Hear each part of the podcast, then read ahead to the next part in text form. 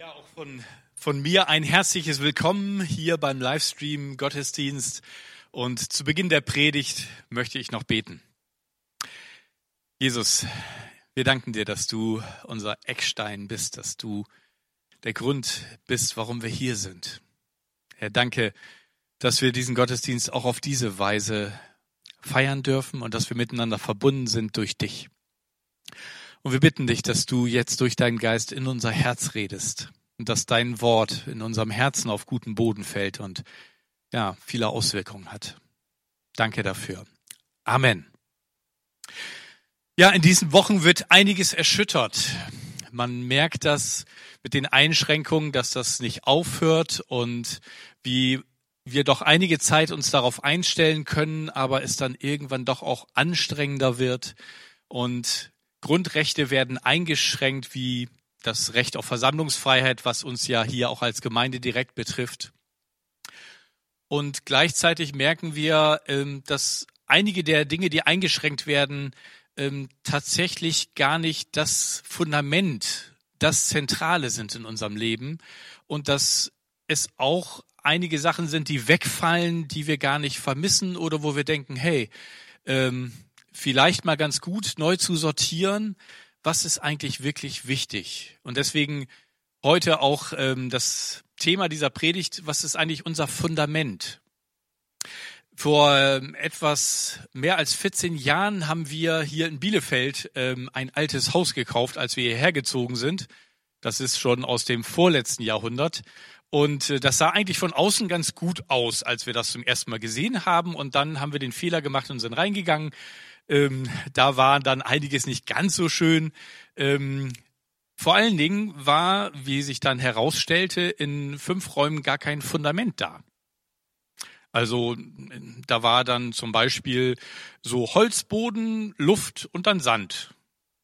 Das fand der Holzboden über die Jahre nicht so gut und war dann inzwischen feucht geworden und durchgegammelt und man konnte allen teilweise an den Stellen sogar durchbrechen. Ähm, wir mussten das dann natürlich nachholen ähm, und haben dann auch ein Fundament auch da gegossen, so dass wir heute dann ein sicheres Fundament in allen Räumen haben. Ich möchte das mal als Bild nehmen für unser Leben und vielleicht gibt es auch in deinem und meinem Leben Bereiche, wo wir ein festes Fundament haben und andere Bereiche, ja, wo das noch fehlt und wo wir das vielleicht in dieser Zeit merken, dass da ein Fundament fehlt an dem Boden in dem alten Haus konnte man auch nicht sofort erkennen, dass da irgendwas fehlte, weil der Fußboden war ja irgendwie da. Aber mit der Zeit wird dann sichtbar, was trägt und was nicht trägt. Und deswegen die Frage heute, was trägt uns in unserem Leben? Was trägt uns in unserem Glauben? Und natürlich die Antwort, die an der Stelle natürlich kommt, ist Jesus Christus. Aber warum ist er derjenige, der uns trägt? Und ich möchte uns den Vers, den vielleicht viele kennen, nochmal in Erinnerung rufen, aus Johannes 3, Vers 16, wo Jesus selber in einem Gespräch mit Nikodemus sagt, Gott hat so sehr die Welt geliebt, dass er seinen eigenen Sohn gegeben hat, damit alle, die an ihn glauben, nicht verloren gehen, sondern ewiges Leben haben. Es geht darum, dass wir nicht verloren gehen und dass wir ewiges Leben haben, weil unser Leben hier nur eine Vorstufe ist zu dem eigentlichen Leben in Gottes Gegenwart im Himmel. Aber was heißt das eigentlich an ihn glauben? Heißt das nur, das für richtig halten, dass das, was in der Bibel steht, wahr ist? Oder ist da noch mehr? Ich möchte uns ähm, ein paar Verse aus der Bergpredigt am Ende vorlesen, aus Matthäus 7 ab Vers 24. Und da hat Jesus am Ende dieser Bergpredigt ähm, nochmal ein, ein Bild gebraucht, das verdeutlicht, ähm, was das mit unserem Fundament unseres Lebenshauses auf sich hat und wie wichtig das ist. Da sagt er, wer auf mich hört und danach handelt, ist klug und handelt wie ein Mann, der ein Haus auf massivem Fels baut. Auch wenn der Regen in Sturzbächen vom Himmel rauscht, das Wasser über die Ufer tritt und die Stürme an diesem Haus rütteln, wird es nicht einstürzen, weil es auf Fels gebaut ist.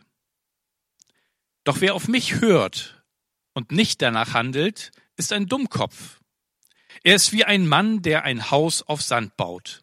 Wenn der Regen und das Hochwasser kommen und die Stürme an diesem Haus rütteln, wird es mit Getöse einstürzen. Ein klares, sehr deutliches Bild, zwei Alternativen, ein Haus mit Fundament, ein Haus ohne Fundament. Und die Frage ist, was ist dein Fundament im Leben? Ist es wirklich dein Fundament und trägt es jetzt in dieser stürmischen Zeit? Und was ist das Ziel dieses Fundamentes? Das Ziel, das ist das, was Jesus auch in Johannes 3,16 sagt, ja, dass wir Gemeinschaft mit Gott haben, dass wir nicht verloren gehen, dass das, was verloren gegangen ist, damals im Paradies wiederhergestellt wird und wir wieder direkten Zugang zur Gemeinschaft mit Gott haben. Und ich möchte einmal einen kleinen Rückblick wagen in das Alte Testament, denn im Alten Testament, da erleben wir schon vieles in der Geschichte des Volkes Israel, was für uns heute genauso wichtig ist und was durch Jesus nochmal bekräftigt wurde und ganz neu hergestellt und ja, in wunderbarer Weise erfüllt wurde.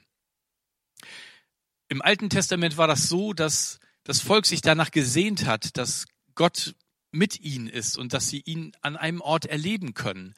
Und als sie dann ja durch die Wüste gezogen sind, war die Gegenwart Gottes in der Stiftshütte für sie und oft war er sichtbar durch eine Rauchsäule oder Feuersäule bei ihnen.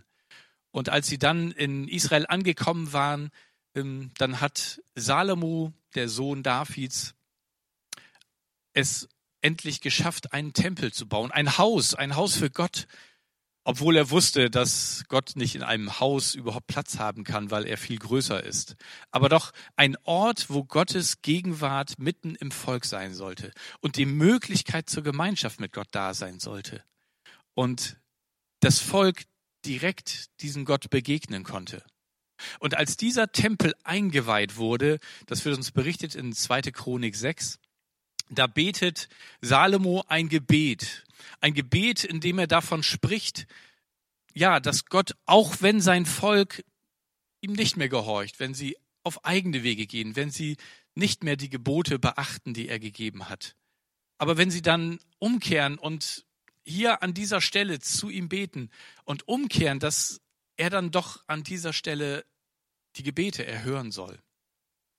Und dann in ein Kapitel später, da antwortet Gott auf dieses Gebet.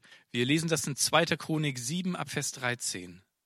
Gott spricht da zu Salomo, wenn ich den Himmel verschließe, so dass kein Regen fällt oder Heuschrecken sende, welche die Ernte auffressen, oder mein Volk Seuchen schicke, und mein Volk, das meinen Namen trägt, dann Reue zeigt. Wenn die Menschen zu mir beten und meinen Namen suchen und zu mir umkehren, will ich Menschen, äh, will ich sie vom Himmel erhören und ihnen die Sünden vergeben und ihr Land heilen. Nun kann man sich fragen, warum schickt Gott dann bitte Heuschrecken und Krankheiten und all diese Dinge? Ist Gott nicht gut? Ist Gott nicht Liebe? Warum tut Gott sowas? Vielleicht ist das nicht dein Bild von Gott. Dahinter steht nicht ein Gott, der es böse mit uns meint, sondern ein Gott, der erkennt, dass wir seine Wege verlassen haben. Ein Gott, der Liebe ist, der Güte ist, der Freude ist, der alles Gute für uns hat, allen Segen für uns bereitet hat, aus der Gemeinschaft mit ihm werden wir ein Leben haben, das den Namen verdient. Aber wenn wir ihn verlassen, dann fällt auch das weg, was ihn ausmacht. Und dann gehen wir eigene falsche Wege, die uns selbst und anderen schaden. Das weiß Gott und das hat er im Alten Testament gesehen und das sieht er auch heute noch.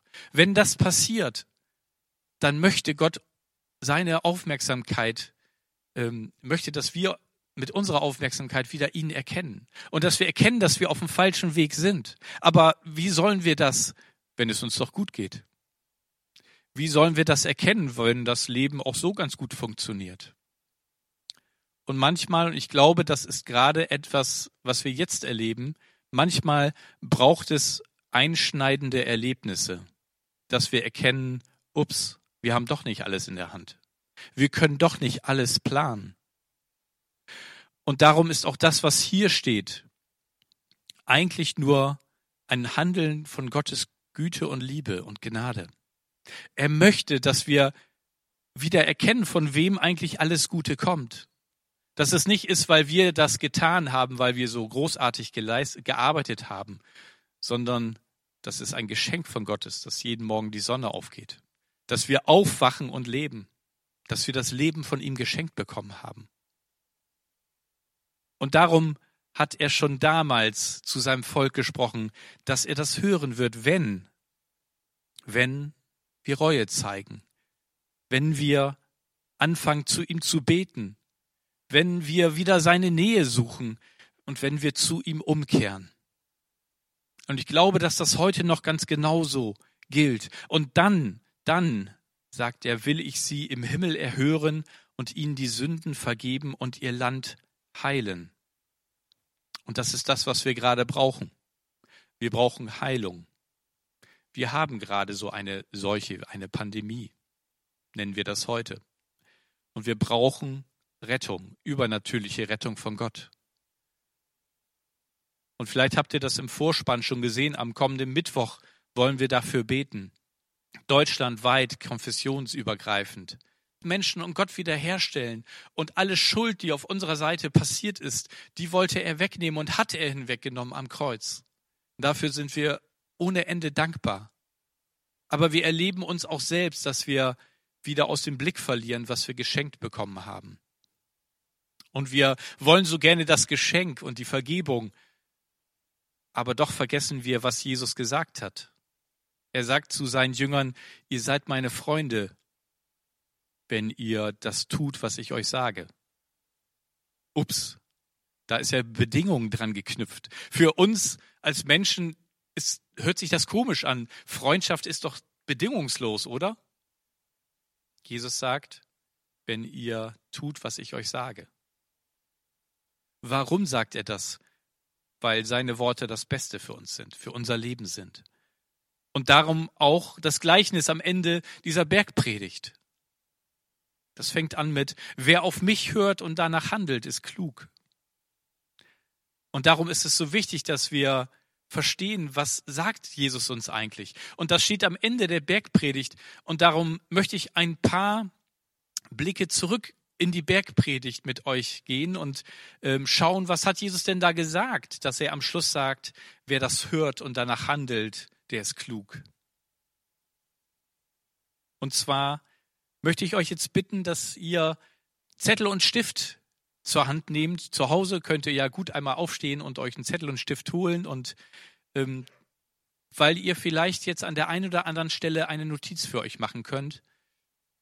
Und bei den Versen, die ich jetzt ähm, ansprechen möchte, vielleicht der eine oder andere ist, wo ihr sagt, oh, ähm, das habe ich schon ganz vergessen und ich habe auch vergessen, das zu tun.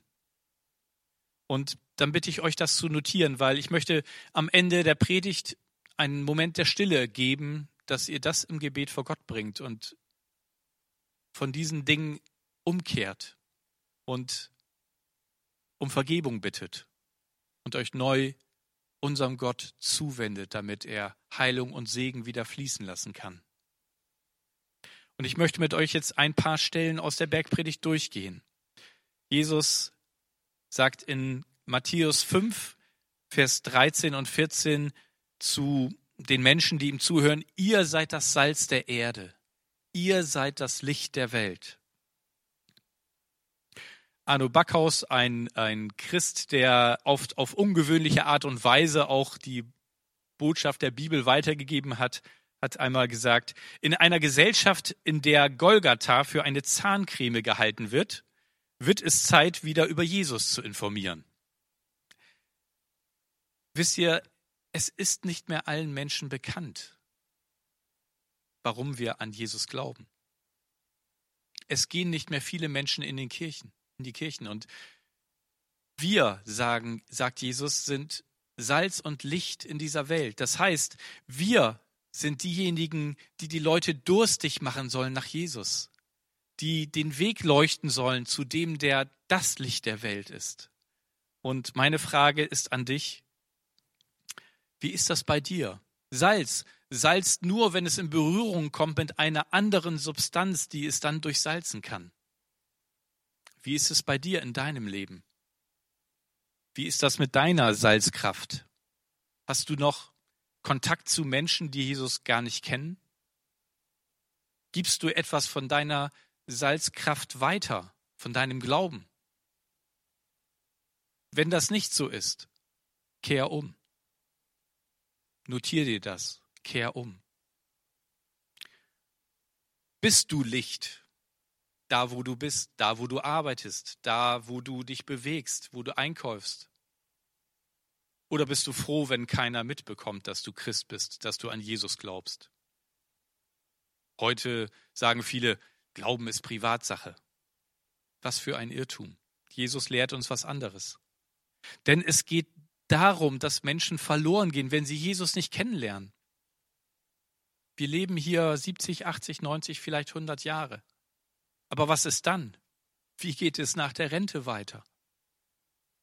Hast du dich das mal gefragt? Wir machen uns so viel Gedanken über die Altersvorsorge, aber so wenig, wie es eigentlich weitergeht, wenn wir hier unseren letzten Atemzug getan haben. Das ist entscheidend, auch für die Menschen um dich herum, die Jesus vielleicht noch nicht kennen und wissen, gar nicht wissen, dass er ihnen ein Leben über den Tod hinaus schenken kann. Und eine weitere Stelle aus Matthäus 5, ab Vers 43, da sagt Jesus, ihr habt gehört, dass es im Gesetz von Mose heißt, liebe deinen Nächsten und hasse deinen Feind.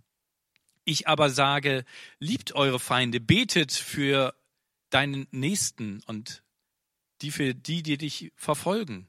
So handelt ihr wie wahre Kinder eures Vaters im Himmel.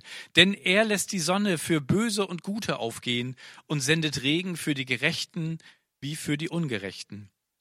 Wenn ihr nur die liebt, die euch auch lieben, was ist daran Besonderes? Das tun sogar die bestechlichen Steuereintreiber. Wenn ihr nun zu euren Freunden freundlich seid, wodurch unterscheidet ihr euch dann von den anderen Menschen? Das tun sogar die, die Gott nicht kennen. Ihr sollt aber vollkommen sein, so wie euer Vater im Himmel vollkommen ist.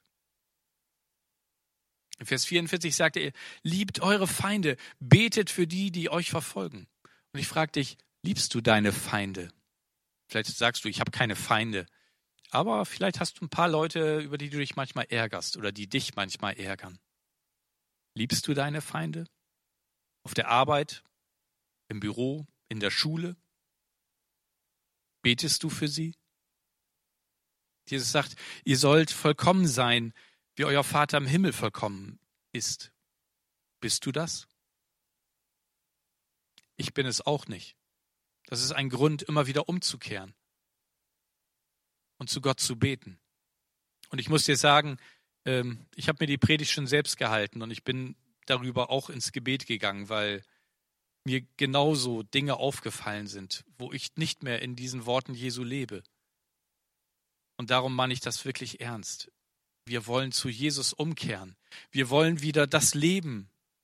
Jesus, der sagt, ich bin das Leben in uns haben, Gemeinschaft mit dem Leben haben, seine Wege gehen. Darum auch hier, kehr um. Und in Matthäus 6, ab Vers 19 sagt Jesus, sammelt keine Reichtümer hier auf der Erde an, wo Motten oder Rost sie fressen können oder Diebe einbrechen und sie stehlen können. Sammelt euch eure Reichtümer im Himmel, wo sie weder von Motten noch von Rost zerfressen werden und vor Dieben sicher sind. Denn wo dein Reichtum ist, da ist auch dein Herz. Wo sammelst du dir Reichtümer? Hier auf der Erde oder im Himmel? Wisst ihr, das letzte Hemd hat keine Taschen, sagt der Volksmund. Und das stimmt. Wir können aus diesem Leben nichts mitnehmen in das Leben das nach dem Tod stattfindet. Und darum ist es doch genial, dass Gott uns die Möglichkeit anbietet, Schätze im Himmel zu sammeln. Wie können wir das machen? Wie kann das geschehen? Können wir irgendwo Geld einzahlen, das dann im Himmel landet? Nein, das brauchen wir da nicht. Die, sind, die Straßen sind im Himmel aus Gold, also was sollen wir da mit Geld? Nein, was für Schätze können wir im Himmel sammeln? Ich glaube, der größte Schatz wird sein, wenn wir im Himmel Menschen begegnen, die auf uns zukommen und sagen, danke, danke, dass du mir von Jesus erzählt hast. Alleine hätte ich den Weg nicht gefunden. Alleine wäre ich jetzt nicht hier gelandet.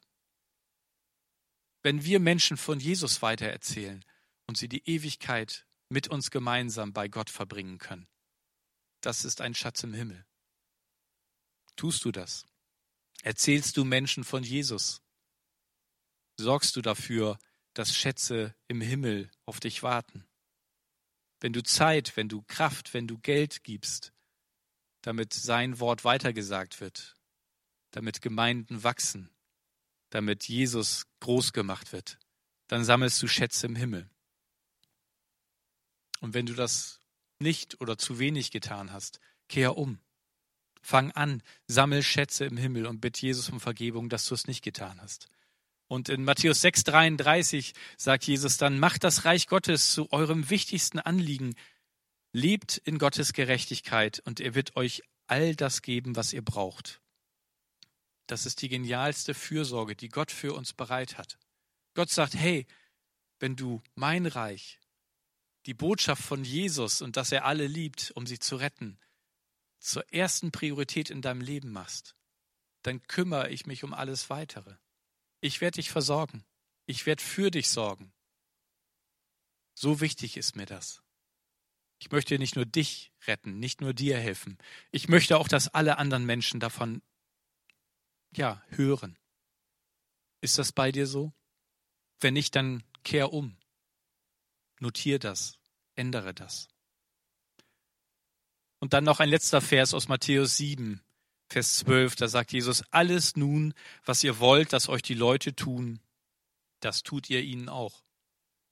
Die sogenannte goldene Regel, die sogar als goldene Regel bis heute bekannt ist. Die ist so einleuchtend und einfach. Und wie anders würde unsere Welt aussehen, wenn wir das beherzigen würden? Tust du das? Du möchtest freundlich behandelt werden, gewertschätzt werden, geehrt werden, angelächelt werden, ermutigt werden. Dann sei der Erste. Sei du der Erste, sei du die Erste, die dies tut und anderen tut. Lächle andere an, ermutige sie, sprich freundlich mit ihnen, auch mit deinen Freund, Freunden und deinen Feinden, gerade die, die nicht so dir gegenüber sind. Sag nicht, ja, die machen das ja auch nicht. Jesus sagt, tust, tu du das zuerst. Geh du auf sie zu. Ermutige du. Bete für sie. Kehr um. Kehr um zu dem Gott, der dir das geboten hat und dessen Gebot du aus den Augen verloren hast. Und nochmal, um Missverständnisse zu vermeiden. Es geht nicht darum, dass wir etwas tun müssen, um gerettet zu werden. Aber wir wurden gerettet und diese Rettung wurde uns geschenkt. Jesus starb für uns, als wir noch Sünder waren, als wir uns überhaupt nicht dafür interessiert haben, ob er existiert. Er hat gehofft, dass wir eines Tages seine Liebe, seine rettende Liebe erkennen und umkehren zu ihm. Und wenn wir jetzt etwas tun, wenn wir das tun, was er uns sagt, was das Beste ist für dein und mein Leben und für das Leben unserer Mitmenschen, dann passiert das aus Dankbarkeit, weil er sein Leben für uns gegeben hat. Darum wollen wir auch unser Leben ihm geben und diese Dinge tun. Und ich lade dich jetzt ein, in einem Moment der Stille dass du diese Dinge, die du dir notiert hast, im Gebet vor Gott bringst und dass du um Vergebung bittest dass du seine Vergebung empfängst und dass du Jesus neu einlädst in dein Leben, der Herr deines Lebens zu sein. Ich möchte jetzt selber noch ein kurzes Gebet sprechen und dann wird es einen ruhigen Moment geben, es wird ein bisschen Musik eingespielt und in der Zeit nutze das, um selber dein Gebet zu Gott, zu Jesus zu sprechen. Jesus, danke, dass du uns immer wieder rufst. Und danke, dass wir immer wieder umkehren dürfen zu dir, dass du von Herzen gerne vergibst. Wie wir es in deinem Wort lesen, in 1. Johannes 1.9, wenn wir unsere Sünden bekennen, dann bist du treu und gerecht, dass du uns die Sünden vergibst und uns reinigst von allem Unguten. So höre jetzt auf unser Gebet, wenn wir uns dir zuwenden und reinige unsere Herzen. Amen.